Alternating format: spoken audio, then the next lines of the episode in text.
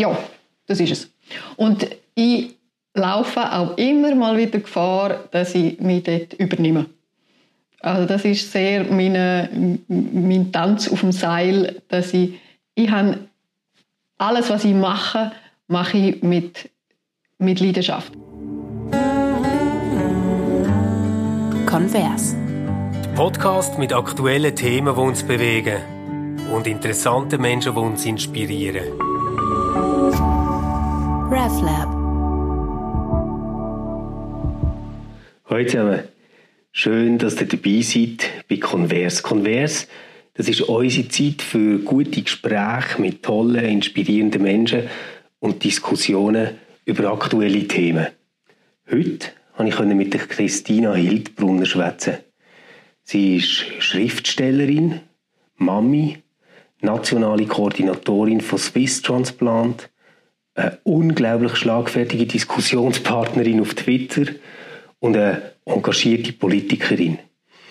Wer ihr auf Twitter folgt, merkt schnell, dass sie ein, zwei Akkus mehr drin hat als die meisten. Ich habe sie als ganz warmherzige, charmante und witzige Frau kennengelernt, die ganz unverkrampft sehr genau weiß, was sie will. RefLab. Hey, super, dass wir jetzt äh, unser Gespräch machen und den Podcast zusammen aufnehmen, Christina. Ähm, wir haben uns vor gut zwei Jahren ähm, getroffen, einem Salon um sechs, wo es um das Thema Organspende ist gegangen. In Genau. Zürich jetzt mal. Und ähm, genauso wie wir jetzt den ersten Podcast von meiner ganzen Staffel aufnehmen, haben wir dann nämlich den ersten Salon um sechs gehabt. Und ich bin dann auf dich gestoßen, weil ich etwas eben haben wollte machen zum Thema Organspende. Und so habe ich die gefunden. Und nachher bei der Recherche, die ich dir ja habe vorstellen musste, ich gemerkt, boah, da gibt es ja aber noch viel, viel mehr. Also, dass du Politikerin bist, Pilotin, ähm, dass du äh, engagiert bist bei der Gesellschaft äh, Schweiz-Israel. Also, äh, einfach ein riesen Strauß äh, Naturfotos machst und so. Und jetzt bin ich einfach total froh, dass wir können, äh, hier zusammenhocken und du das Bild ein bisschen kannst komplettieren ja. Ja, ich freue mich sehr. Über was möchtest du am liebsten reden? Ah, ich glaube, ich, ich hätte schon etwas, was Ja, ich du gerne. Und zwar bin ich äh, auf deinem Twitter-Account und habe einen interessanten Artikel gefunden ähm, über ein Buch, das du geschrieben hast. ja, Du bist jetzt auch noch Autorin. genau. Das ist gerade das Neueste, was dazu gekommen ist. Ja. Genau. Also das ist, ähm, für mich ist es natürlich nicht ganz so neu. Ich habe äh, seit 2016 denke ich, habe ich an dem Buch geschrieben. Ähm, also immer auch wieder mit, mit größeren Pausen dazwischen und so. Und am Anfang, glaube ja, man, ich denke, wenn man ein Buch schreibt, will man es immer veröffentlichen. Aber am Anfang habe ich dann nicht so wirklich daran geglaubt oder so. Okay. Ähm, das ist, äh, das ist eine Geschichte, die mich eigentlich schon mein ganzes Leben lang begleitet in irgendeiner Art und Weise. Und zwar geht es um die, die beste Freundin von meiner Ur-Urnane. Also Nane ist bündnerische Großmutter.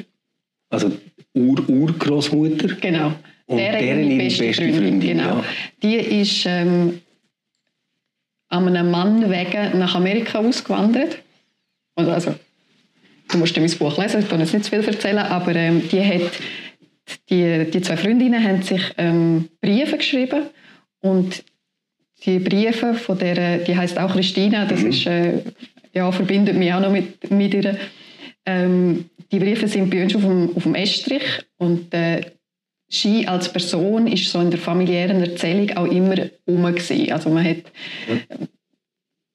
ja halt immer mal wieder ist, ist das Thema auf sich gekommen oder sowas eben gerade im Zusammenhang mit Auswanderung und so. Und äh, ja, die hat mich immer so ein bisschen begleitet und eben im 16. habe ich ähm, gefunden, ich fange jetzt mal an, der ihre Geschichte zu schreiben.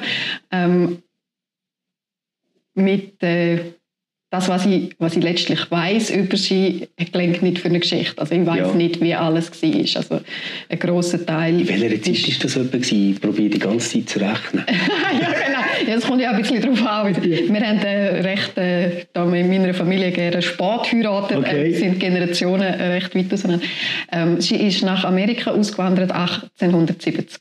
1870, okay. Ja, also es ist so die zweite Hälfte Urgroßmutter 1870, 19. okay, ja. Jahrhundert. Ja. Wow. Genau. Und eben ein Großteil ist jetzt einfach meine Erfindung von dieser Geschichte. Ähm, und äh, dann habe ich mit der Walzervereinigung Graubünden habe ich, jemanden- habe ich einen Verleger gefunden und ähm, jetzt ist es gerade im Druck ähm, und sollte vor Weihnachten noch auf den Markt kommen. Ja. Und ist das jetzt ein Zufall, dass du Christina heisst und sie auch? Oder hast, hast du mal deine Eltern gefragt, ob das irgendwie so eine... Ja, also ich habe schon das Gefühl, ein bisschen, dass es könnte ein spätes Vermächtnis sein von dieser Ur-Urgroßmutter. Ähm, wir haben es so, also grundsätzlich äh, im Walsertum, aber jetzt, äh, in meiner Familie noch ganz stark, dass man immer die gleichen Namen verwendet. Hm.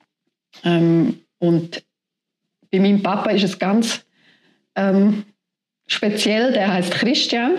Seine Papa Christian geheißen, seine beiden Großväter, alle vier Urgroßväter.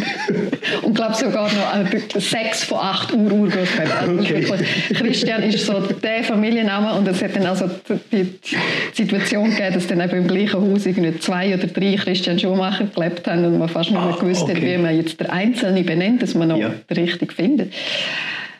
Ähm, und einerseits hat, glaube meine Mama dann ähm, ein Veto gesprochen, dass man ähm, jetzt mit dem einmal aufhört und Ja. kein Christian tauft. Das hat ähm, mein Großvater, mein Neni, gar nicht lustig gefunden. Ja.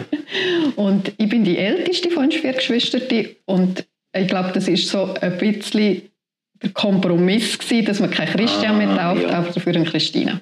Okay, ja. ja. Aber es ist sonst, also die, die Mädchennamen in meiner Familie kommt, kommt auf Generationen zurück und keine Christina vor. Also eben Ja. die, die Freundin von meiner Ur Urgroßnahme, äh, Großnahme, meiner Ur-Urnahme ist äh, wie die einzige Christina. Sondern, Ist das auch so ein bisschen wie ähm, das, das Buch, das du jetzt geschrieben hast, das heisst ja «Das wahre Heimweh».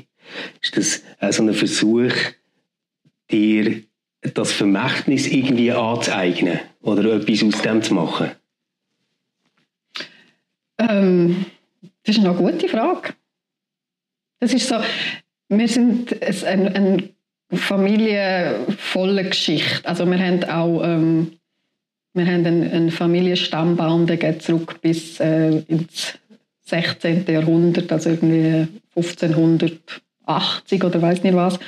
Und ähm, äh, es sind, sind Briefe auch aus deutlich älterer Zeit Ja. als, als jetzt die von der Christine ähm, sind um und eben das ist so dass man Teil ist von einer, von einer längeren Geschichte und dass, dass ähm, andere vor einem gekommen sind und wieder andere nach einem gekommen werden, ähm, ist so ist sicher sehr stark auch Teil von unserer Identität. Ja.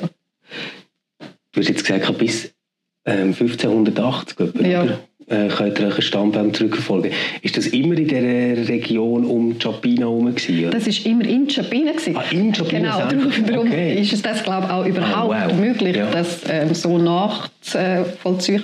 Ja. ähm, mit dem, dass es eben immer Chapina war, ähm, immer die, die gleichen Kirchenbücher, wo man, wo man kann nachvollziehen kann. Es gibt zweimal gibt's einen Bruch, einmal während der Pestjahr, wo keine ähm, Einträge mehr gemacht worden sind in, in Kirchenbücher oder im Sterberegister. Und ähm, da gibt es nochmal irgendwo ein äh, Ding, wo, wo aber einigermaßen können rekonstruiert werden wo Müs das Kirchenbuch hat. Also Pest und Mäuse. genau, so die Normal, Naturgefahren. normalerweise sind sie ja immer Pest und Ratten, gell? aber bei euch sind die Mäuse. Vielleicht sind es auch Ratten, gewesen, Ja, die das das. Genau, ja. Kannst du uns irgendwie schnell mitnehmen nach Chapina? Wie sieht das dort aus? Wunderschön. Chapina ist ein sehr schöner Ort auf Erden. Ähm, das ist eine, eine Walzersiedlung, eine Streusiedlung. Also es, äh, es hat nicht in dem Sinne einen Dorfkern oder so, es sind einfach verstreute Höfe. Ähm, Und das liegt zwischen äh, 1400 Meter über Meer ähm, bis die höchstgelegenen Häuser sind auf 1800. Ähm,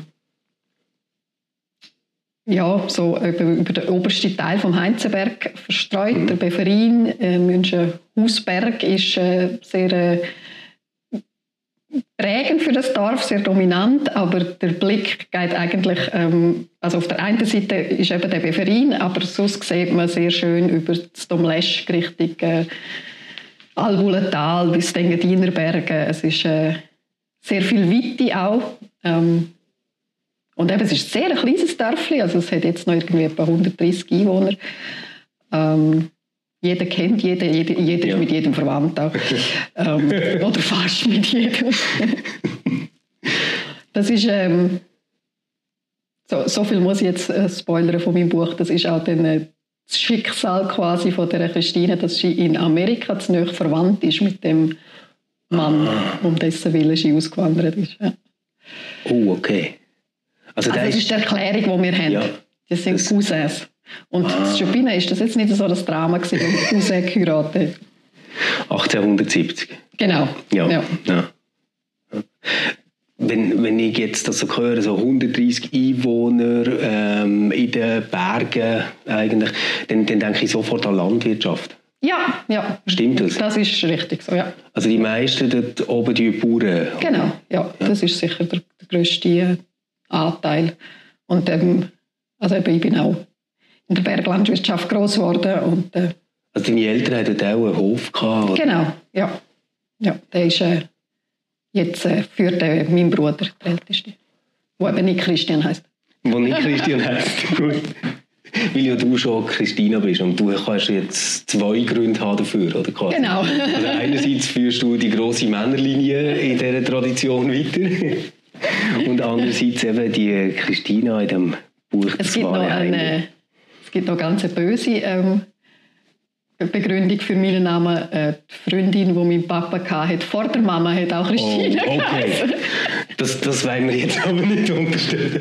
Sie war aber nicht die Schwester von deiner Mutter. Das nein, nein, nein. Sagen, alle sind miteinander Genau, nein, nein. Meine, okay. ähm, meine Mama kommt auch äh, die kommt von äh, Wiesen bei den Foss. So eine zugezogene ja, in dem Fall. Ja, ja. Ja.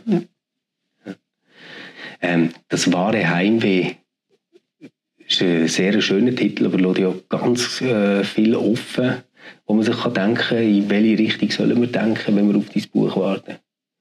Genau, also der ganze Titel ist sogar «Das wahre Heimweh ist sprachlos». Ah. Ähm, es ist... Äh,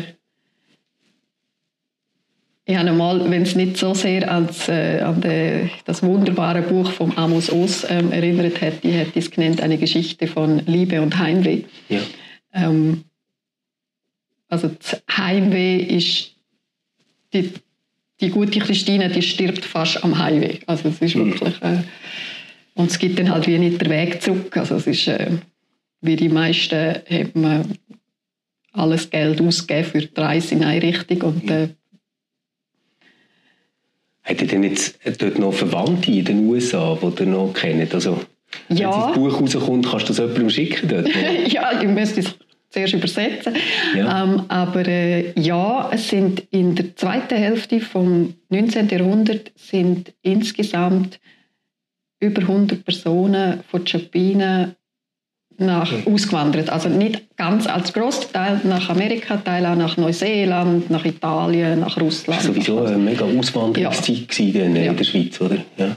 Und äh, also dort hat das Dorf hat irgendwie 260 Einwohner gehabt. Also das ist äh, mehr als ein Drittel von der, vom ganzen Dorf ja. ist gegangen. Also das ist recht viel gewesen. Das hat unter anderem damit zu tun gehabt, dass äh, Chapine ist äh, im Rutschgebiet vom Nollen, das ist dort der, der Wildbach, wo mhm. der hat eine verheerende Wirkung gehabt, wo eben da ist, sind ganze Höfe sind, sind äh, das Loch ab und äh, man hat das Gefühl gehabt, das ganze Chapine wird, wird verschwinden. Also das äh, ist auch die Kirche, der Turm ist ganz schräg gestanden und so. Ähm, sicher auch bedingt durch, äh, durch die Rodung von diesen Berghängen, wo, wo die Siedler äh, von Chapine damals äh, ja, getätigt haben. Mhm. Und äh, das ist auch wirklich auch für die ist das ähm, bis in die heutige Zeit ist das ein Thema, das, das äh, Rutschen vom, vom Dorf. Ja. Und das hat sicher die, die Auswanderung jetzt konkret aus Chapinen auch begünstigt. Und, und dort äh, gibt es jetzt noch Leute, die eben auch zu euch im familiären Stammbaum gehören, ja. wo ihr wisst, die sind jetzt in den USA immer noch? Genau, ja. Also dort habe ich Internet sei Dank und jetzt auch gerade die sozialen Medien über Facebook bin ich da in Verbindung, sind wir in Verbindung mit, mit den Nachfahren von das wäre dann äh,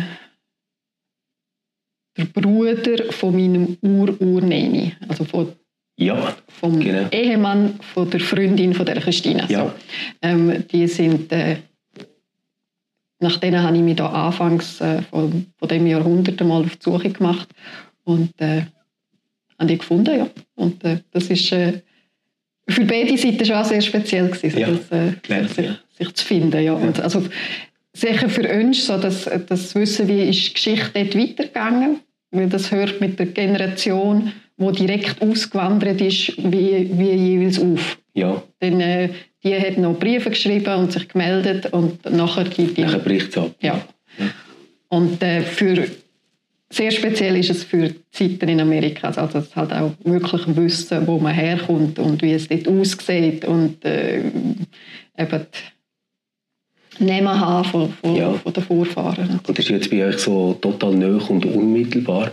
Es gibt ja viele Leute in den USA, die Europa einfach besuchen, um irgendwie generell so ihre kulturelle Wiege kennenzulernen. Und jetzt die können quasi sagen, es ist das Dorf und ja. dort gibt es noch die Familie und ja. der Stamm. Das ist schon noch einmal äh, näher und spezieller. Ja. Oder? Und die wissen jetzt sicher, dass du äh, das Buch geschrieben hast. Ja, ja. das wissen sie ja. ja. Okay, aber eben, da kann jetzt niemand mehr Deutsch, oder? Das ist nachher irgendwann abgebrochen wahrscheinlich. Ja, ja. Habt ihr eigentlich Deutsch geredet oder Romanisch? Deutsch.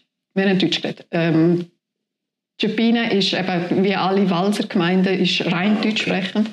Und das ist auch sicher ein Grund, wieso man eben so gut verwandt ist in dem Chapina und auch eben einmal Cousine geheiratet hat. Alle Dörfer rundum, oder wo aus am Heinzenberg sind, haben Romanisch geredet und das ah. hat, äh, ja, dann hast du eigentlich als Deutschsprechende erlebt, wie es ist, in der Minderheit zu sein genau. den romanisch Sprechenden. Ja, nein, also mittlerweile reden die umliegenden Dörfer alle auch äh, Deutsch. Mhm. Ähm, das ist mit dem Rückgang vom Romanisch.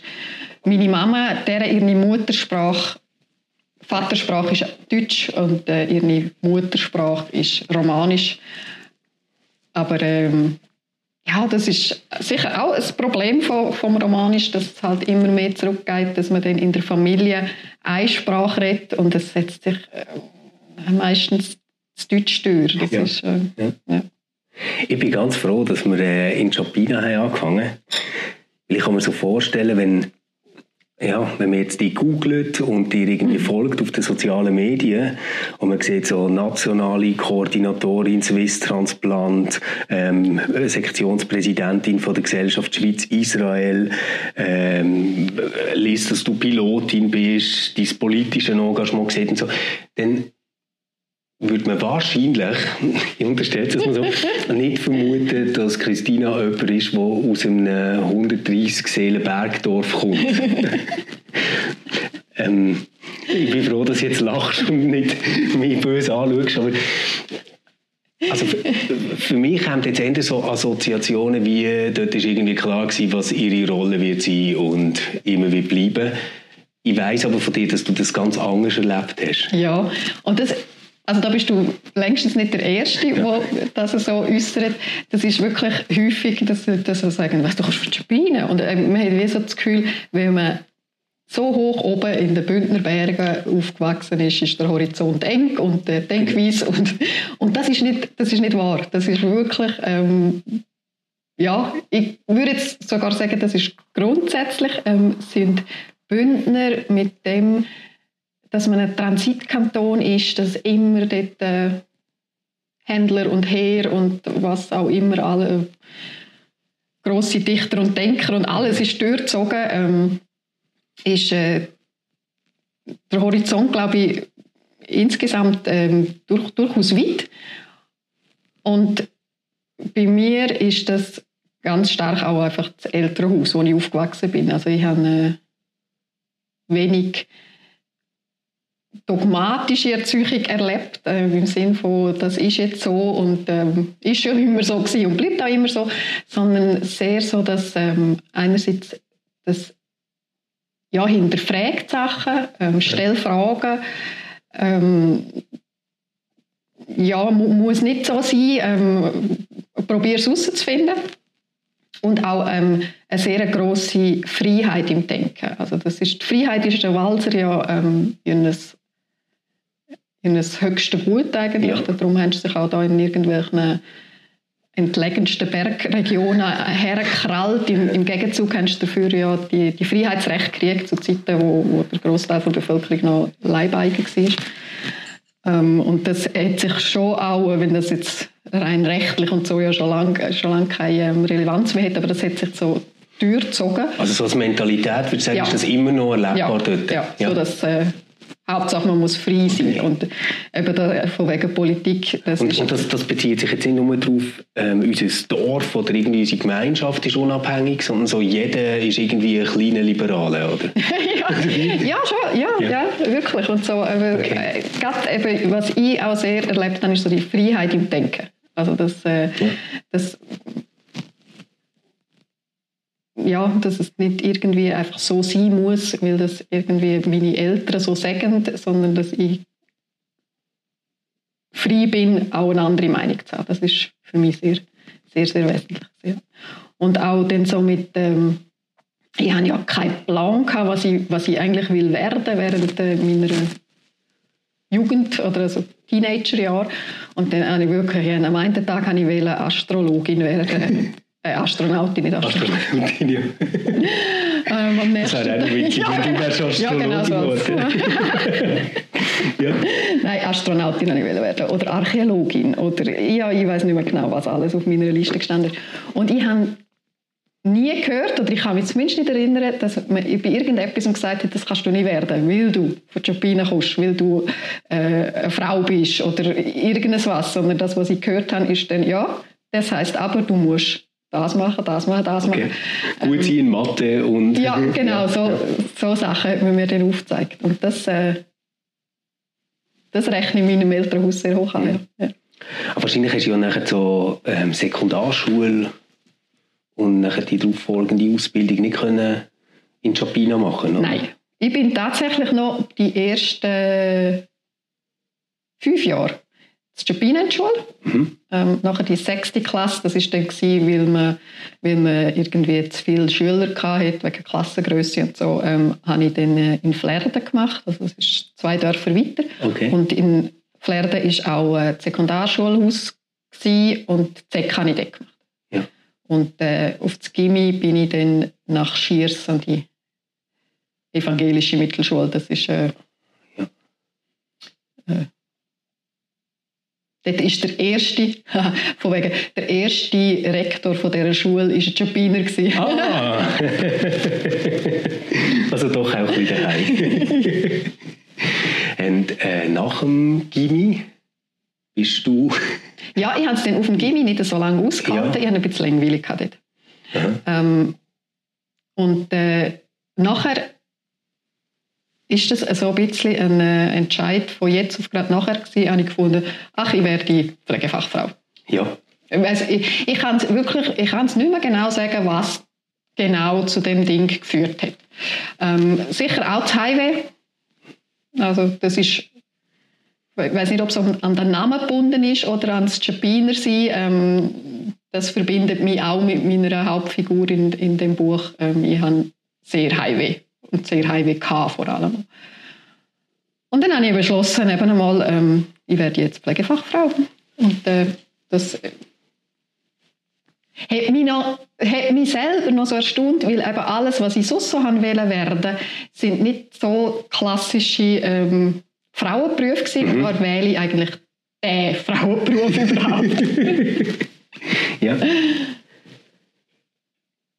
Aber das ist ja, jetzt ehrlich gesagt, nicht unbedingt etwas, wo ich wo ich würde sagen, äh, weißt, so wie, wie man die jetzt von außen kennenlernt, würde ich jetzt nicht sagen, ah ja, ein Beruf, der passt jetzt mega gut zu ihr. Ja. Nein, ich bin glaube nicht eine klassische Pflegefachfrau, wie man sich das so vorstellt. Ähm, was auch, äh, ich jetzt würde sagen, ein bisschen das Problem von unserem Image ist. ja, ich, ich habe es jetzt gar nicht unbedingt so gemeint, ähm, weißt, dass, dass man irgendwie so findet, ja, ja, dass sie so die, die einfach irgendwie gerne helfen und äh, zu Diensten sind oder so. Ich, ich habe nicht das gemeint, ja. sondern vielleicht mehr, ja, äh, ich, ich habe jetzt mit dir immer jemanden verbunden, weißt, wo etwas leiten will, wo etwas organisieren will, wo gerne Chefin ist. Ähm, und ich kann mir das irgendwie fast nicht vorstellen, dass du nachher in einem Team bist mit ähm, Ärztinnen und Ärzten und die dort dann einfach jetzt rein in der Kompetenzordnung dir sagen, was du zu machen hast. So. ja, ähm, ich weiß, was du meinst. Ich bin dann auch ähm, extrem jung bin ich Chefin geworden. Ja. Ich bin 24 als ich Stationsleitung geworden bin, ähm, mit äh, sind das gewesen? 30 Mitarbeiterinnen dort ähm, Ich bin vor 30 Pflegedienstleiterin gewesen, ähm, das mit dem meine, meine Geschwister, vor allem meine beiden Brüder, sagen immer, ich habe immer schon gerne umeinander befohlen. Ähm, das ist ich, ich, ich, würde mich selber als, als Alpha-Tierli also, ähm, bezeichnen. Du bist ja. sehr tough und äh, ja. ja. ja. Und wo du ähm, auf die Chefposten bist gekommen im Pflegebereich, hast du schon eine Militärkarriere hinter dir gehabt? Ja, vor allem Karriere. ja, wirklich. Du lachst genau. das stimmt ja, oder? Ja, ja, ja, ja. Ja, genau. Ich habe, äh, ah, du hast RS gemacht erst, oder? Mhm. Und äh, als, als was hast du RS gemacht? Als Modfahrerin. Ich bin äh, Lastwagen gefahren. Also so die Riesenteils. Okay. Genau. Das ja. ist, äh, ich habe bei der Aushebung habe ich... Ähm, Hast du einfach gedacht, das ist irgendwann in meinem Leben mal nützlich, dass ich Lastwagen fahren kann? Oder? Das ist auch... Aber ich habe, ich habe ein bisschen so eine, das zeichnet sich so ein bisschen ab bei mir, dass ich so recht wesentliche Entscheidungen in meinem Leben ähm, sehr äh, so zack getroffen habe. Würdest du sagen, intuitiv? Oder? Ja, vielleicht, ja. ja. Und ich, bei der Aushebung, der Aushebungsoffizier hat mich natürlich zu den Spitalsoldaten tun, ähm, aus verständlichen Gründen. Ähm, und ich wollte partout zu der Rettungstruppe, wollen, weil ich, also eigentlich ist so mein Plan gewesen, ich darauf so hergeschafft, um äh, für das IKRK zu arbeiten oder, oder Katastrophenhilfskorps der Schweiz oder irgend so was. Und dann habe ich gefunden, dass wir die Rettungstruppen würden dort, äh, sich gut machen. Gut passen, ja. Ähm, und der Aushebungsoffizier hat gesagt, das geht jetzt einfach wirklich nicht mit meinem Federgewicht, das ich sehe und so. Und ja. Wir haben dort recht lange diskutiert. Die haben auch mal gesagt, ich müsse es nicht unbedingt militär machen. Und dann irgendwann hat er hat er dann gefunden, ich kann wirklich auswählen, aber es ging nicht bei der Rettungstruppe. Ich soll sonst irgendwas sagen, was ich will. Und dann ist das so eine eben so ein Bauchentscheid gewesen. Ich gesagt, dann will ich zu dem fahren. Okay. Ich habe gesagt, ja, das ist gut. Soll ich zu dem Mob fahren? Bist du wahrscheinlich weit und breit die einzige Frau gewesen? Oder? Nein, wir sind tatsächlich, also ähm, Fahrer sind ähm, Frauen ja schon recht lang können sein ja. in der Schweizer Armee und wir sind äh, für Lastwagen sind wir zu vierten gewesen. Ja. ja. Oh, das ja. ist eigentlich gar nicht wenig. Nein, das ist ja. so. Also es sind immer noch deutlich Stimmt, mehr Das habe ich mir jetzt ganz falsch vorgestellt. Das wahr, ja. Hm? Ja. Aber in jedem Fall auch dort äh, bist du nachher wieder Chefin geworden, oder? Genau, ja, das ist äh, auch so passiert. Ja. Das habe ich nicht wirklich, wirklich wollen, ähm, aber äh, ja. Du hast eine Wachmeisterin gemacht, gell? Genau, ich habe dann die, die Unteroffiziersschule gemacht und ja. abverdient und äh, ja. eben im Korporal gewesen und dann später Wachmeister geworden. Du hast das so etwas, was dich durchzieht durch dein Leben, dass du irgendwie eine grosse Faszination für Motoren hast.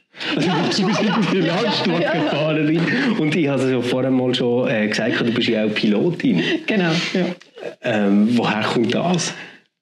Das äh, mit dem Fliegen? Ja, also nein, weißt du, ich meine so, äh, es ist jetzt nicht, oder vielleicht ist es ein Zufall, aber ich also für mich ist es nicht so, dass, dass du irgendwie Lastwagenfahrerin wirst in der Armee und nachher noch Pilotin.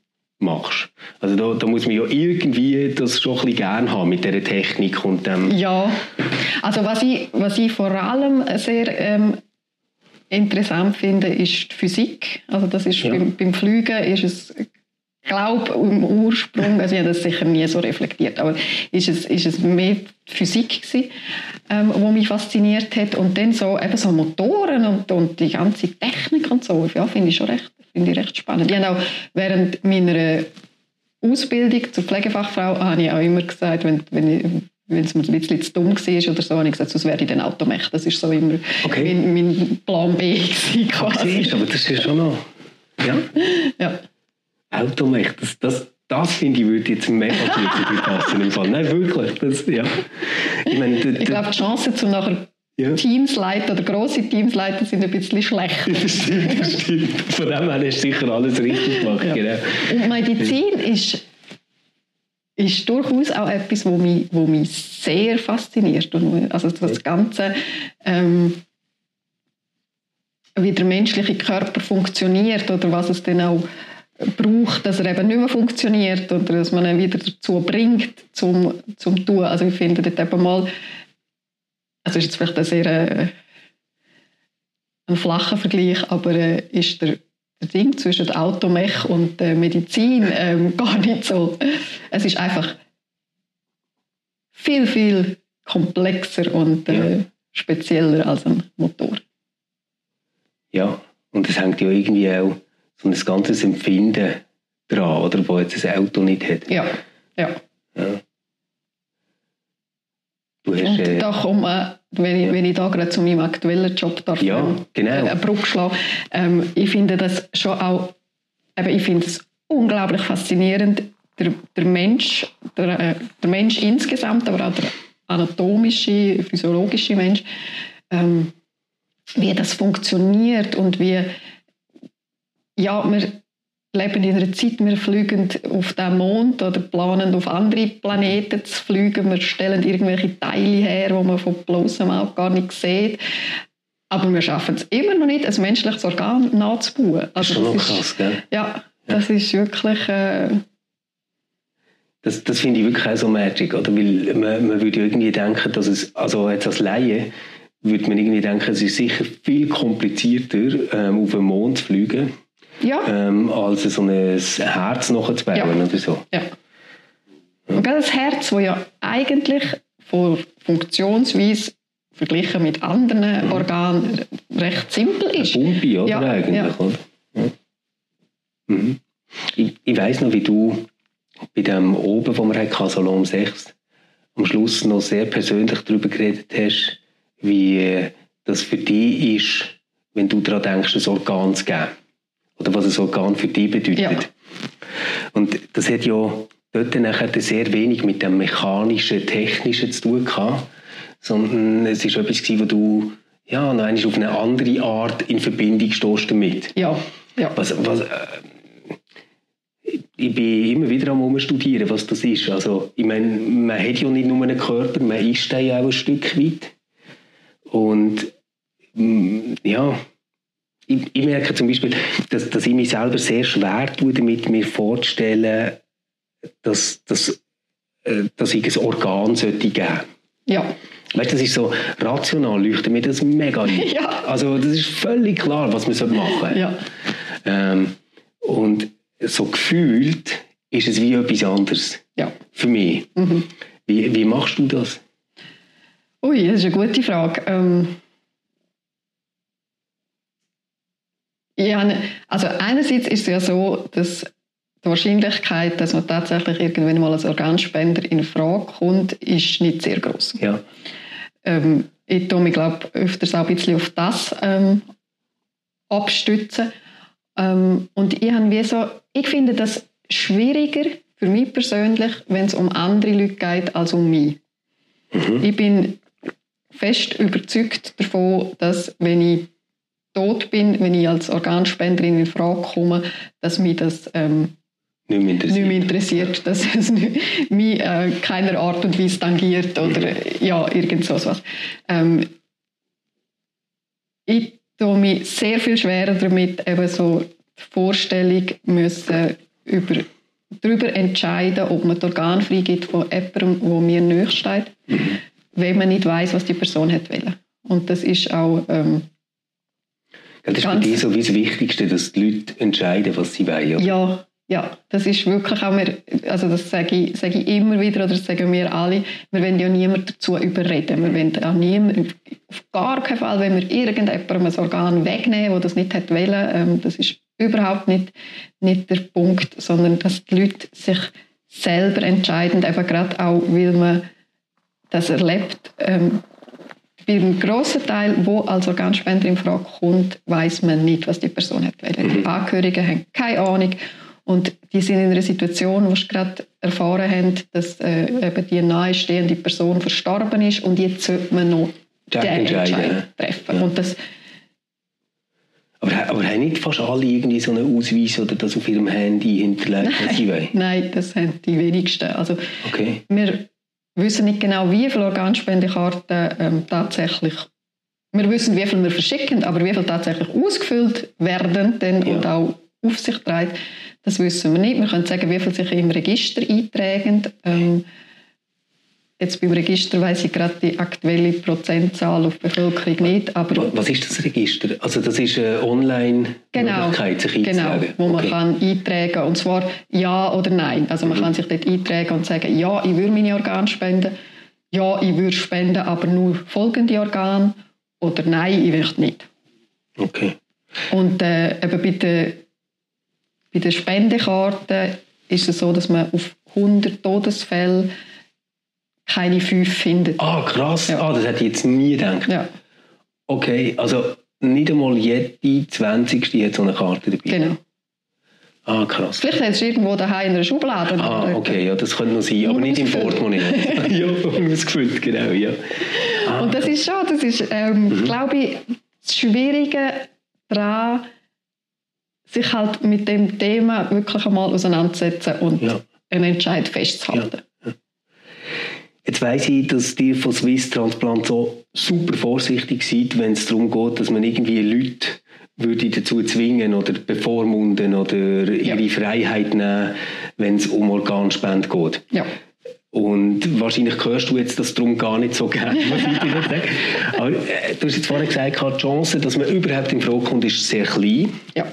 Und das ähm, beruhigt mich irgendwo und ich werde nachher sofort parat sagen, dann überlohne ich das einfach am Schicksal. Weißt du, so quasi. Mhm. Dann, dann ist es halt, wie es ist. Aber ich hätte es wahnsinnig gern, wenn es einfach so wäre, dass ich, wenn ich nicht sage, ich möchte nicht Spender sein, dass ich es dann einfach wäre. Ja. Jetzt, jetzt denkst du vielleicht, Mann, du Double, du musst, du musst nur sagen, dass du bist und dann ist es eigentlich genau das Gleiche. Aber für mich ist es irgendwie wie etwas anderes. Müssen sagen, doch, ich möchte das sein, mhm. als einfach so zu sagen, hm, stillschweigende Übereinkunft mit dem Universum oder wer immer irgendwie da rumhängt, dass wenn es halt dann so ist, dann ist es so. Ja. Genau. Und das habe ich, habe ich ein bisschen das Gefühl bei Herr und Frau Schweizer, dass das durchaus noch vielen so geht. Das stimmt. Also in meinem Kollegenkreis haben wir schon oft über das geredet. Also gerade denen, wo, wo ich das Gespräch mit dir vorbereitet ja. habe, sagen ganz viel. Und das wäre ja so, wenn wir den Systemwechsel kriegen mit eben das, was wir jetzt haben, ist ja die erweiterte Zustimmungslösung. Ja. Ich muss aktiv zustimmen und erweitert, wenn ich es nicht mache, meine Angehörigen. Okay. Sonst bin ich automatisch nicht Spender. Mhm. Und äh, der Wechsel wäre zu der Widerspruchslösung, wo ich aktiv muss widersprechen muss. Ja. Oder meine Angehörigen. Und dort wäre es so, dass wenn, eben, wenn man sich nie eingetragen hätte, ähm, nie irgendwie sich ausgesprochen hätte gegen eine Organspende, dass man auch ja, automatisch ist man so, automatisch passiert gar nichts. Es wird immer noch mit den Angehörigen geredet und die dürfen auch immer noch sagen, nein, wir möchten das nicht oder es gibt irgendeinen Anhaltspunkt, dass, dass der Verstorbene das nicht hätte wollen. Okay. Aber äh, das ist jetzt ja politisch am, äh, am Wirken, dass wir eventuell den, den Wechsel kriegen. Ja. Dass wir das wieder umstellen. Ja. So. Ja. Ist auch nicht, nicht unproblematisch. Also erstens einmal müssen wir den viel mehr schaffen. Ah, weil ihr hättet dann mehr Organe? ja, genau. Ja. Nein, das ist nicht, das ist ja. nicht das wäre ja gut. Bis jetzt ist das Problem, dass ihr zu wenig habt. Oder? Genau. Ja. Ähm, aber ja, so halt die, die, die ethische Frage, darf man das? Also mhm. ist das, also nochmal, es wird niemand automatisch Spender, aber man zwingt die Leute wie zu einer Entscheidung. Ja. Und die Frage ist eben so, darf man das? Darf man Leute zwingen, über das eigene Sterben, über die eigene Vergänglichkeit nachzudenken? Oder ist das etwas, wo ich mich darf darauf berufen, auf meine Freiheit, und sagen, nein, das, da möchte ich nicht drüber nachdenken, fertig. Ja, aber das könntest du ja immer noch machen. Du könntest immer noch sagen, ich will nicht drüber nachdenken. Und dann ist halt so im Zweifel äh, fürs Leben mhm. quasi. Also weißt du, äh, jetzt ist ja auch, du musst nicht drüber nachdenken, aber dann ist wahrscheinlich eher im Zweifelsfall gegen die Organspende, oder? Ja, ja. Also von, von dem her, also ich glaube, dort würde sich jetzt für mich nicht viel ändern, sondern ich wäre, glaube so Ende froh, dass ich das nicht muss überlegen muss. Ja. Oder, oder nicht entscheiden. Weißt, genau. überlegen tut ja, ja. ja eh, aber, ja, aber, nicht muss ein Höckli setzen und sagen, jawohl. Sondern irgendwie, solange ich es nicht ausgefüllt habe, kann ich mir vormachen, dass ich nie stirb. Und wenn es doch passiert, dann äh, hat vielleicht noch jemand etwas davon. Weißt, genau, so genau so, ja. ja. Okay. Und ich habe dann, äh, dann noch so der pragmatische Ansatz, zu sagen, wenn es wenn man nicht möchte darüber nachdenken und im Zweifel lieber nicht mhm. Spenden, also wenn man so quasi wie das Gegenteil von deiner Überlegung hätte, ah, dann tragen halt mal ein Nein ein oder genau. sagen es einfach mal am, am Umfeld. Und. Ah, das würde immer noch länger. Genau, also man würde immer noch, das meinen auch alle Länder, die die Widerspruchslösung ja. haben, man redet immer mit den Angehörigen. Und das ah. ist auch, es ist auch durchaus möglich, dass, also das haben wir auch heute, dass es sein kann, dass jemand seinen Spenderwillen geäußert hat, vielleicht sogar schriftlich festgelegt und für die Angehörigen geht es in dem Moment einfach nicht. Okay. Und das ist... Äh, also das ist rechtlich nicht richtig. Ja, weil, schon, oder? Ja, das ist nicht richtig, aber unser Ansatz ist einerseits, man würde, wenn man quasi ein Organ spendet, durchboxen gegen den Willen der Angehörigen, würde man der, der Sache sicher nicht dienen. Ja. Und du hast natürlich das eine Organ, aber so schlechte Presse. Genau, ja. genau. Mhm. Und das andere, und das ist für mich persönlich noch der, der viel wichtigere Grund, ist, sagen jeweils die, die zurückbleiben, die müssen mit dem leben. Und genau. wenn man nachher quasi den Rest von seinem Leben das Gefühl hat, man hat gegen meinen Willen die Organe von meinem Kind oder von mhm. meinem Vater oder von meiner Schwester oder was auch immer genug, ja. ähm, ja. Das ist ja sowieso so ein super heikler Moment. Oder? Man, ist, man ist eh wahnsinnig empfindlich, wenn man jemanden Angehöriges verliert. Ja. Und dann ja, kann, kann vieles auch ganz, ganz anders empfunden werden, als man das vielleicht im Voraus würde bei sich denken. Oder? Ja. ja. ja. Also das weiß man schlicht auch nicht, wie das, wie ja. das denn wäre. Und das Einzige, was man wirklich kann, kann sagen oder wo man weiß, ist, dass ein klarer Wille vom Verstorbenen zu kennen hilft. Das ist wirklich, wenn man ja. in dem Moment sich an dem kann heben und sagen, mal, er hat das ja so wollen. Mhm. Es ist Scheinwille. Es ist mal auch noch wie so eine letzte. Ah, das, das finde ich jetzt aber mega interessant. Das heißt, eigentlich ist es gar nicht so cool, wenn man seiner Partnerin oder seinem Partner sagt, hey, ähm, weißt, ich weiß nicht recht, du, du das mal entscheiden. Also quasi seid ganz frei. Ja. Das ist nicht so hilfreich. Das ist gar nicht so cool, ja. Das ja. Ist so. es, es tönt darum so cool. Ja, weißt du, ja, ja das ist so. Ja, genau. Ja. Du bist völlig frei zu machen. Aber eben, es ist wirklich öfter mal wie so eine, das mache ich noch für ihn oder so. Ja, das ja, genau. So. Ja.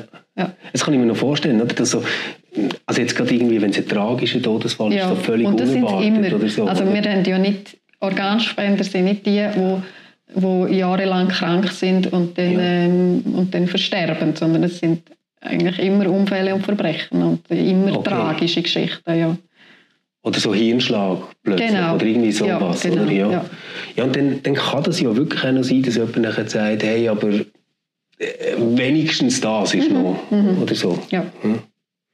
Jetzt, haben wir aber den riesen Teil, glaube ich, einfach so übersprungen. Von Christina wird Pflegefachfrau. Genau. Zu, ähm, du bist äh, warte, ich habe mir das aufgeschrieben, nationale Koordinatorin bei Swiss Transplant. Genau. Ähm, was, was ist da dazwischen passiert? Weil das wird mir ja nicht so einfach, oder? Genau, nein, das ist ein relativ spezielles Profil, das man muss mitbringen für die nationale Koordination. Ähm, das, das muss der Medizin kommt. Ähm, das, äh, ein ganz wichtiger Teil ist äh, die Sprachkompetenz. Also wir müssen sicher Deutsch, Französisch und Englisch reden. Okay, ja. Und äh, ja, organisatorisches äh, Flair haben und äh, gut, gut Ist können das, ist das auch etwas, wo man so einen guten Leumund braucht, oder so? Also wie das ist jetzt noch heikel eigentlich, oder? Ja, ich glaube sogar, als ich mich beworben habe, habe ich müssen ein Strafregister Auszug liefern. Ähm, ja, also es ist sicher, äh, man, man könnte da was Ja. schießen, wenn man will. Man würde auch schnell auf die Schliche kommen, aber äh, Ja. Also du brauchtest recht viel, wo würde helfen mitschießen, wenn... genau, ja, ja, ja. Aber also das war eine Stelle, die war ausgeschrieben gewesen, und du hast ein Zeitungsinserat gesehen und dann gefunden, oh, da bewirb ich mich. Jawohl, also ich bin ja die stellvertretende Leiterin für nationale Koordination. Die- Die Stelle war so ausgeschrieben gewesen. und ähm, ich habe, äh, also das ist durchaus so ein, ein Arbeitgeber, wo ich immer schon ein bisschen hergeschillt habe. Also Okay. das, äh, ja, habe ich immer interessant gefunden, was die machen, ohne, ohne es genau zu wissen, was, Ja. was der Swiss Transplant macht. Und äh, ja, als ich die Stelle ausgeschrieben hatte, habe ich ähm, eine Bewerbung geschickt und Swiss Transplant gefunden. Das könnte man probieren zusammen. Ja, ja. Äh, das ist jetzt eigentlich noch, noch cool, oder? Du hast so, ich habe gesagt, weißt, Militär hat dich interessiert, irgendwie das, das mit der Rettung zu machen. Wie du dann vielleicht Auslandeinsätze und äh, dort mitarbeiten hättest können machen. Und jetzt äh, ist klar, es ist in der Schweiz, ähm, du bist da, aber es hat ja auch, viel so Koordinationsanteil, Organisieren. Ähm, bist, bist jetzt eigentlich doch in ein relativ ähnliches Profil, also so von Ja. dem, was du musst mitbringen, reingerutscht, Ja. oder? Ja. Ja. Und wahrscheinlich hat die recht Freude an dir, oder? Weil du hast ja unheimlich viele Followers auf Twitter. vielleicht haben sie auch nicht immer so Freude an mir. Aber ja, aber also, du informierst ja die Leute sehr persönlich immer über das, was dort läuft. ja, ja. Oder, oder wenn eine Diskussion losgeht, schaltest du die ein und Ja. lieferst Infos und so, dort haben sie ja eigentlich schon Genau. recht Schwein gehabt, ja. also, es irgendwie dumm gewesen, jemanden zu nehmen, der gar nicht dort drin ist? Also ist das etwas gewesen, was wichtig war, wo man die angestellt hat? Nein, also nicht, nicht dass ich wüsste. Ähm, Okay. ich, habe, äh, ich bin dann auch irgendwie, ich glaube schon am zweiten Tag, nachdem ich angefangen habe, im Medienspiegel im Internen erschienen, habe ich so gemerkt, oh, das wird auch, wird auch monitorisiert, was ich, Ja. was ich da so twitter und so. Also es sind auch einfach nach, äh, nach Stichwort, wo, wo, so, äh, Wo sie filtern, Genau. oder? Das läuft dann automatisch wahrscheinlich, Genau. Ja. Und ähm, also ich habe das auch mit, mit ähm, Chef mal angeschaut, also dass ich tun durchaus twittern und äh, ja, so Social Media in, in, in Übereinstimmung mit, Ja. mit meinem Arbeitgeber. Ja. Ähm, aber es ist nicht irgendetwas gewesen, wo man, wo man wie aktiv gesucht hat. Oder Ja, so. Okay. Du hast aber ähm, ja nicht einfach irgendwie ein Thema auf Twitter. Es gibt ja so Twitter-Accounts, die ziemlich monothematisch sind. Bei dir ist das so, wenn ich, wenn ich jetzt so müsste sagen, wir machen jetzt irgendwie so eine äh, Word Cloud, dann würde ich sagen, etwas, was ganz viel vorkommt, sind Sachen zur Politik ja. Dann äh, irgendwie so zu der gesellschaftlichen Rolle oder Standing von Pflegefachleuten ja. lese ich immer wieder Sachen. Dann wunderschöne Naturfotos. Und so. Das ist, wenn man zu Rügisberg wohnt und, und, und von Jabina kommt, dann muss du einfach. Das ist, äh, Was ist schöner? oh. Oh nein, sorry, nein, das darf man nicht fragen. Das ist jetzt... Ja, ähm, Jabina ist natürlich outstanding. Das ist, äh, Das, äh, der Mondherz. ist aus- das ist ja. meiner Welt letzte Festung. Also das ist, äh, ja, rein objektiv die Aussicht von Rügisberg dort, äh, eben, wo, ich, wo ich wohne, seit 15 Jahren jetzt, die ist unübertroffen. Also das ist, ist äh, nennen das Rügisberg mal das Dach der Welt. Das ist, wenn man auf die Ecke geht, hat man, hat man wirklich eine rundum Aussicht über Okay, also so eine mega Dominanz, die ja. rundum sieht. Ja. und das ja. ist, also gerade bei Sonnenauf- und Untergang, das ist... Äh, also, schon Bienen her. Nicht, dass man sich rechtfertigen müsste, wenn man in Rügisberg wohnt. Aber wie, wie ist das gekommen, dass du ähm, ja, nach Bern gezogen bist, aber eben Rügisberg und nicht irgendwie in die Stadt oder in die Aglo oder so? Das ist, äh, das war auch die Liebesschule. Ähm, der, der, Papa von meinen Kindern ist ja. zu Rügisberg aufgewachsen und ähm, ja, wir sind dann äh, dort, äh, also ich habe zuerst habe ich noch in Freiburg geschafft ja. und äh, nachher bin ich im Spital Riggisberg was wirklich gerade mhm. Nachbardorf ist und äh, ja, wenn man dann nachher mal zurück ins Berg wohnt, dann äh, hat, man, hat man auch Ansprüche an die Aussicht, genau. Das stelle ich mir jetzt so mega romantisch vor, oder? So du, der so total verwurzelt bist in Chapina, äh, mit einem Mann, der total verwurzelt ist in Rügisberg und dann äh, entscheidet man sich für einen von beiden Orten. Wahrscheinlich hat es nichts in der Mitte gegeben, oder? Nein, nein, Eben, Also entweder nicht. Chapina oder Rügisberg, oder? Das ist noch so, finde ich noch so lustig. Ähm, eben, ich bin in Chapina aufgewachsen. Ich habe einen sehr engen Bezug zu dem Dorf. Ich habe auch immer so das Gefühl gehabt, irgendwann, aber ich nein, ich habe nicht das Gefühl gehabt, ich habe immer gesagt, irgendwann gehe ich wieder zurück auf die. Ich habe aber immer gewusst, dass ich ziemlich sicher nicht werde zurück auf die Chapina. Also das ist so, okay.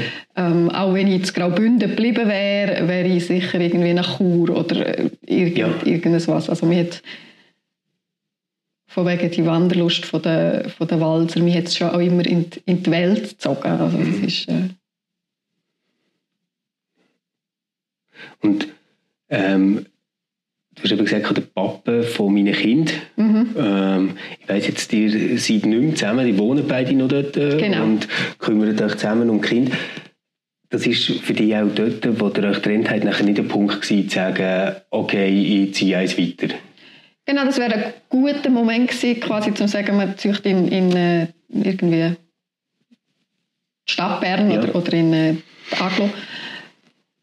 Aber wir haben das sehr äh, bewusst so entschieden, dass wir eben nicht beieinander mhm. wohnen bleiben, dass die Kinder hin und her können. Ähm, das die Hälfte der Zeit sind bei mir, die Hälfte sind beim Papa und kommen von beiden Orten aus ähm, zu Fuß in die Schule. Ähm, mhm. Das ist äh, dort, also dort ist es nicht wirklich ein Entscheid für gewesen, ähm, weil es so schön ist, sondern ähm, für, dass, es, dass man in dieser nicht schönen Situation die bestmögliche Variante für die Kinder hat.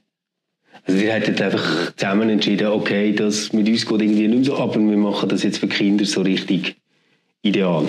Genau, also das ist natürlich in der aktuellen Situation ein bisschen emotionaler und weniger äh, Stimmt, gell? ich habe es jetzt ein bisschen abgelesen, ja, das stimmt. Aber es ist auf das ausgelegt, ja. Wenn du schon gehst, dann wenigstens nicht zu weit, dass Kinder noch zu Fuß können, oder irgendwie so. so. Okay, ja. Genau. Okay. Ja. Ja, hey, ich frage dich das, was ich jetzt frage, nicht, weil du eine Frau bist. ähm, weil, weil ich weiss, dass du, ähm, ich, ich sage jetzt nicht empfindlich, aber sehr aufmerksam bist bei diesem Thema sondern ich, ich, ich, frage es, weil du eben Trend lebst ähm, von, von deinem Parter. Also, das ist doch schon einfach ein hoher riesen Aufwand, das auf die Reihe zu bekommen mit Kind und Job und noch deinem ganzen Engagement, das du sonst machst. Ja, das ist es. Und ich laufe auch immer mal wieder Gefahr, dass ich mich dort übernehme. Also das ist sehr meine, mein Tanz auf dem Seil, dass ich, ich habe alles, was ich mache, mache ich mit, mit Leidenschaft. Also das ist sehr so, dass ent, entweder mache ich eben mit Begeisterung und mit Leidenschaft oder ich lerne das, äh, und äh, das ist äh, also Mal, das ist auch beim Arbeiten sehr so. Also das ist nicht, nicht nur ein Job, den ich einfach mache, weil ich irgendwo muss so Brötchen verdienen, sondern da bin ich, bin ich mit sehr viel Engagement auch dabei für, hm. für die Sache, für, für das Team, für, ja, einfach für die, für die ganze, ganze Geschichte rundum. Und in dem Sinne eben laufe ich auch immer mal wieder zur Gefahr, dass ich eben zu viel gleichzeitig machen oder so. Aber solange, solange ich mit Begeisterung bei einer Sache bin, habe ich jeweils auch die Energie. Das ist irgendwie... Ähm, das, da merke ich auch so, wenn ich bei etwas, wenn es wie nicht mehr, wie die Energie nicht mehr gelenkt, dann stimmt vermutlich etwas nicht mehr ganz mit, ja. mit der Balance dort drin. Und ich habe, äh, jetzt habe ich gerade den Faden verloren, was ich sagen Weißt du, ich hänge schnell ein und vielleicht kommt es dann wieder in Ja, das ist gut. An mir brennt gerade der Gedanke. Es gibt doch so die Idee, dass man irgendwie von Work-Life-Balance schwätzt oder irgendwie ja. so sagt, hey, bei allem, was du machst, schau, dass du irgendwie noch kannst bei dir sein und etwas für dich machen, weißt mhm. so ähm, ich habe manchmal das Gefühl, dass man kann verdammt glücklich sein, ohne dass man so einen Ort kann benennen kann, wo man das ist, oder eine Zeit, sondern dass das so wie in der Art, wie man schafft, selber liegt. Also, äh, oder man, man könnte es jetzt so sehen, ah, Christina, voll krass, sie schreibt irgendwie ein Buch, ähm, schafft für Swiss Transplant, ist auf allen sozialen Medien ständig um, ist äh, noch Präsidentin bei der Gesellschaft Schweiz-Israel, etc., etc., etc.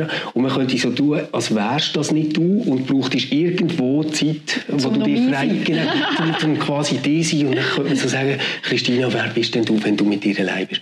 Aber äh, wenn, wenn ich dir so zulasse und äh, mindestens Bild, das ich habe von ja. dir, würde ich so sagen, nein, nein, das ist wahrscheinlich sie, wo all das einfach so volle Pulle macht. Ja, ja, mal, das ist, ist ja, das kann ich sehr bestätigen. Und eben so, dass wie Zeit haben für mich oder irgendeinen Raum oder so, das ist zum Beispiel das Schreiben, das ist für mich wirklich... Ähm, das wäre wie ein Teil von dem. Ja, ja, das ist sehr Me-Time, also das ist... Äh, oder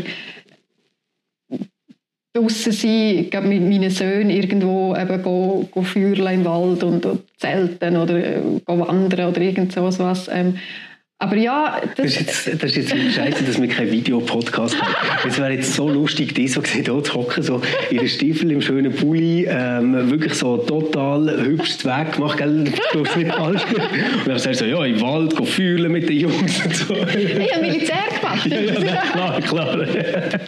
mein äh, grösster Sohn ist kürzlich einmal, ähm, also meine Söhne sind, der eine wird nächste Woche 11 und der andere ist 8.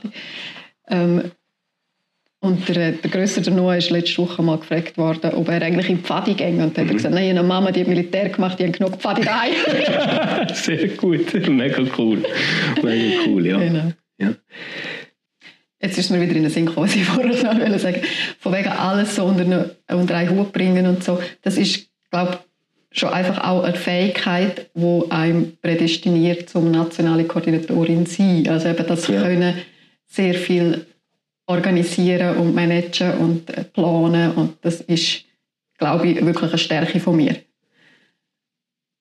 Was, was ich muss aufpassen, was wir vielleicht alle müssen aufpassen, ist mit der, da das heutzutage alles wie verfließt zwischen. Ja. Früher ist man arbeiten und hat fertig geschafft und dann ist man heim und mhm. dann hat man das Büro oder das Spital oder was auch immer. Ähm, ja, ist, ist weit weg gewesen. Jetzt ist das immer mit, mit äh, ganzen elektronischen Möglichkeiten, man nimmt es immer mit. Man nimmt äh, Mails mit und äh, beantwortet die halt auch äh, außerhalb der Arbeitszeit oder liest sie zumindest.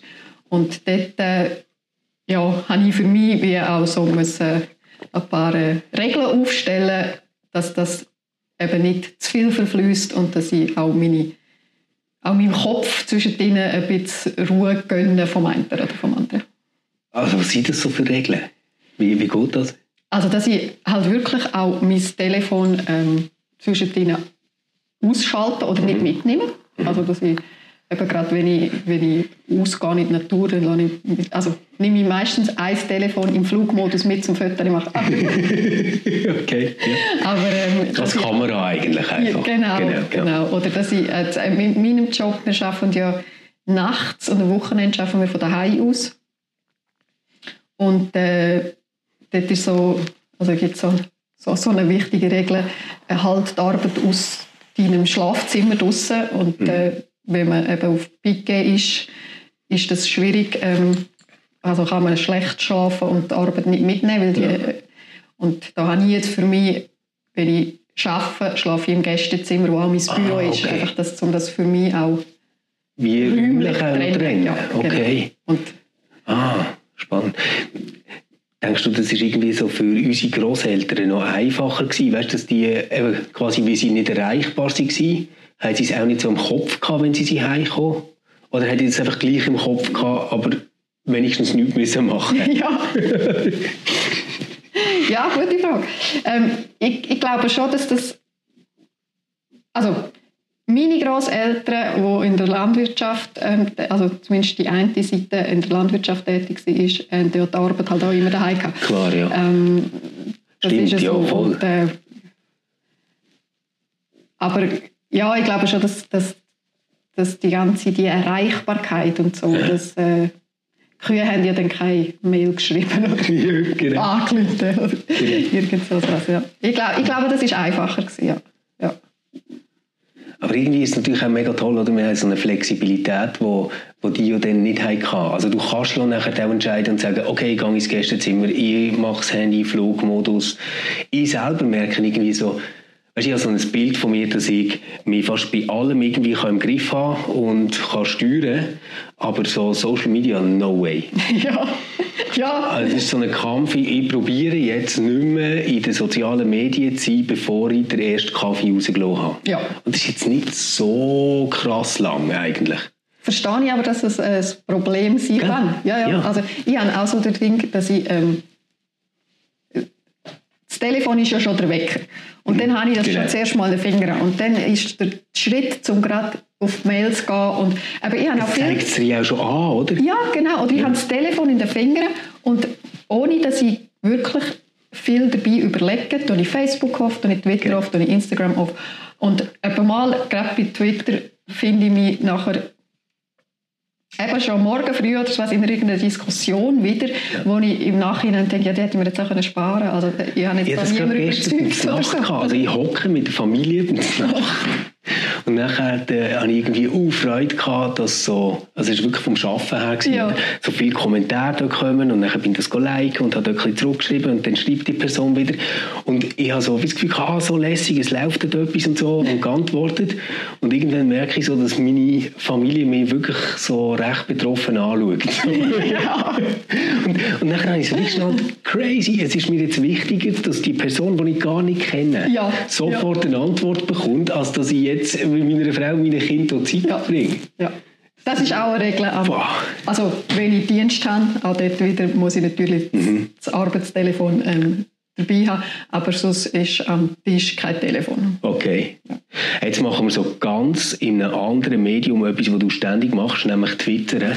Und ich habe gefunden, so gegen Abschluss möchte ich gerne ähm, meinen Lieblingstweet von dir vorlesen. Jetzt bin ich gespannt, welches mein Lieblingstweet Ja, gell, ich habe jetzt natürlich zuerst mal müssen entscheiden, nehme ich etwas zu der Autorin, zu der Politikerin, zu Swiss Transplant, zu Natur oder so. Und ich habe gefunden, nein, ich nehme etwas zu dem Thema, das sich durch alles durchzieht, nämlich, dass du, würde ich schon so sagen, eine Feministin bist.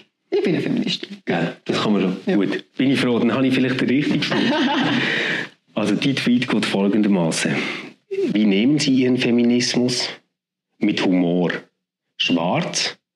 Gerne. ja. Also, du bist eine Feministin mit schwarzem Humor oder du äh, bist eine schwarzhumorige Feministin? ja, ich glaube, es geht in beide Richtungen. Ey, was ich glaube, in allen Themen im, im Leben äh, ganz schwierig finde, ist, wenn es verbissen wird und, und humorlos. Also so das, ähm, ja, ich, ich, mir wird, man sagt mir auch mal, ich sei nicht eine Feministin, indem man sehr äh, so ein äh, Bild hat von Feministinnen, wo ähm, eben sehr verbissen, männerhassend, unpflegt durchs Ja. Leben gehen. Das ist überhaupt nicht mein Bild von Feminismus. Ähm, und eben, Ich ich glaube, für finde- ganz viele nicht mehr das Bild heute, oder? Von Feminismus. ja, das glaube ich und, ähm, und bin ich sehr überzeugt. Das ist ja auch, auch ein feministisches Thema, dass man den Frauen immer will sagen, wie sie zu sein haben.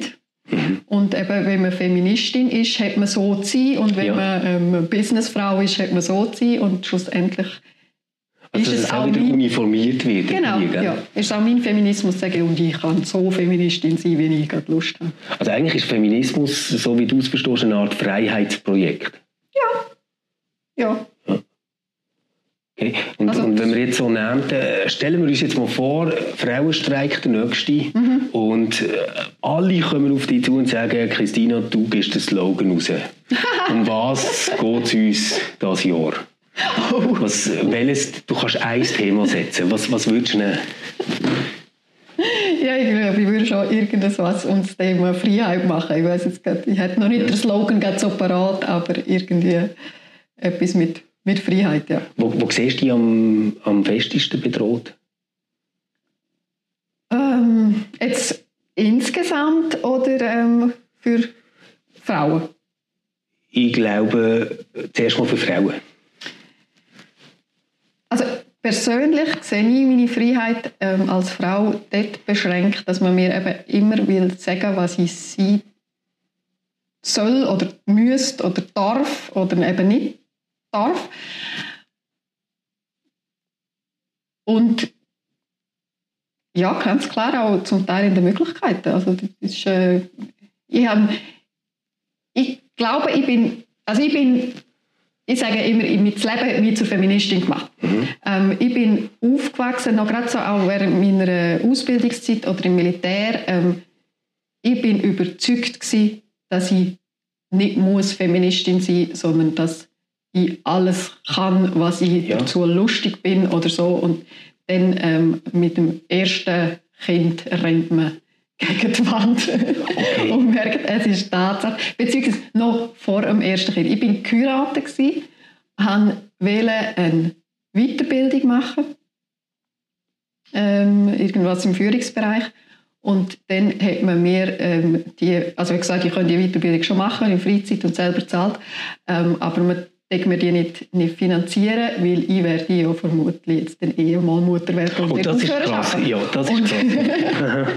also das wäre als Christian nie passiert. oder? Genau, das, ja. Mhm. Und das ist auch ganz Ja. konkret meinem Kollegen in gleicher Funktion nicht passiert. Also das ist, äh, Okay, ja. ja, und ich glaube, dort irgendwann einmal ist das so passiert, dass ich gefunden habe. Also auch das jetzt gerade noch ähm, mit, ich weiß nicht, vielleicht wäre es in der Stadt Bern anders, aber ähm, in, in Rückisberg wohnend, dass man sich erdreistet, als, als junge Mutter Vollzeit zu arbeiten in einer Führungsposition ist. Ähm, und nachher bin ich, als ich dann Gemeinderätin geworden bin, bin ich zigmal, hat man mir gesagt, «Ey, also geht denn das, du als Mutter, die ja noch berufstätig bist? Ich glaube nicht, dass man je einen jungen Vater Vor dem habe ich vorher so Angst kann. weil ich dich ja fragen weißt du, wie du alles unter einen Hut bekommst, dass du denkst, ah nein, schon wieder.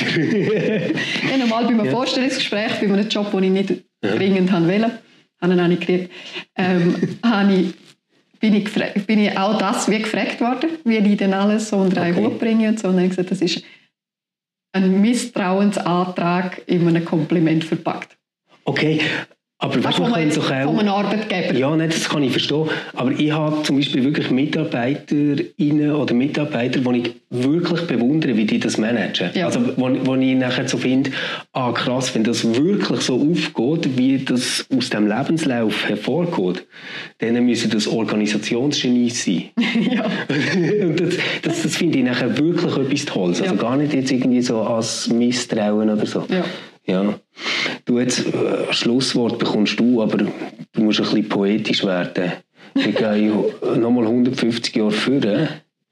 Und jetzt schreibt jemand in den USA ähm, über Christina Schumacher, ja. wo du bist. Und es gibt äh, immer noch Bücher, die gedruckt werden, das können wir uns jetzt gar nicht vorstellen, aber es wird so sein in 130 Jahren. Und es hat hinten so einen Klappentext, wo ein Zitat kommt von dir. Was, was soll die aufschreiben? Also das Zitat, etwas, wo, ja, wirklich ein Zitat von mir, etwas, wo ich Ja. gesagt habe. Ähm, mit Worten ist mir alles möglich. Sehr schön. Merci vielmals, Christina. Danke. Ja, danke dir. RefLab. Das war Converse, ein Podcast vom RefLab. Toll, dass du dabei geblieben bist. Wir freuen uns auf dein Feedback auf Instagram, Twitter, Facebook oder auch per Mail. Und wenn du nächstes Mal wieder dabei sein willst, dann abonniere unseren Podcast. Bis gleich, gib dir Sorge.